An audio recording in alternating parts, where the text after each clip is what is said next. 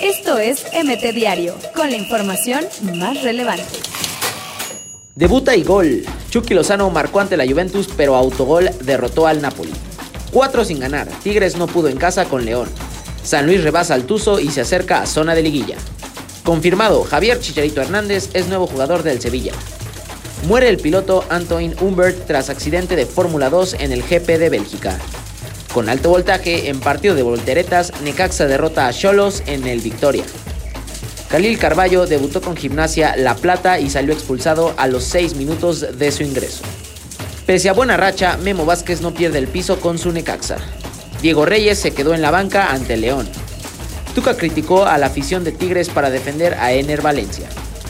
Cimarrones rescata punto ante Loros en el ascenso MX. Escalofriante, aficionado cayó desde el tercer nivel del estadio Morumbí. Al dar entrevista, Hamilton ve accidente de Fórmula 2 y queda consternado. Otro récord histórico, México impone una marca más, ahora en Parapanamericanos. Neymar renunció a jugar con Barcelona según Le Equipe.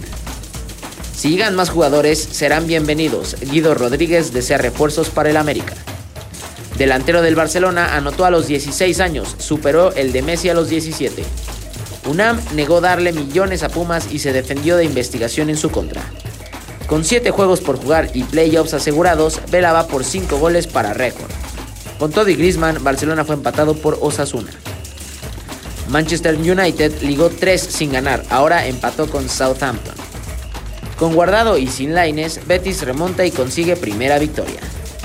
Rayados recupera a Urreta y Ponchito, aunque prescinde de Bangioni ante Juárez.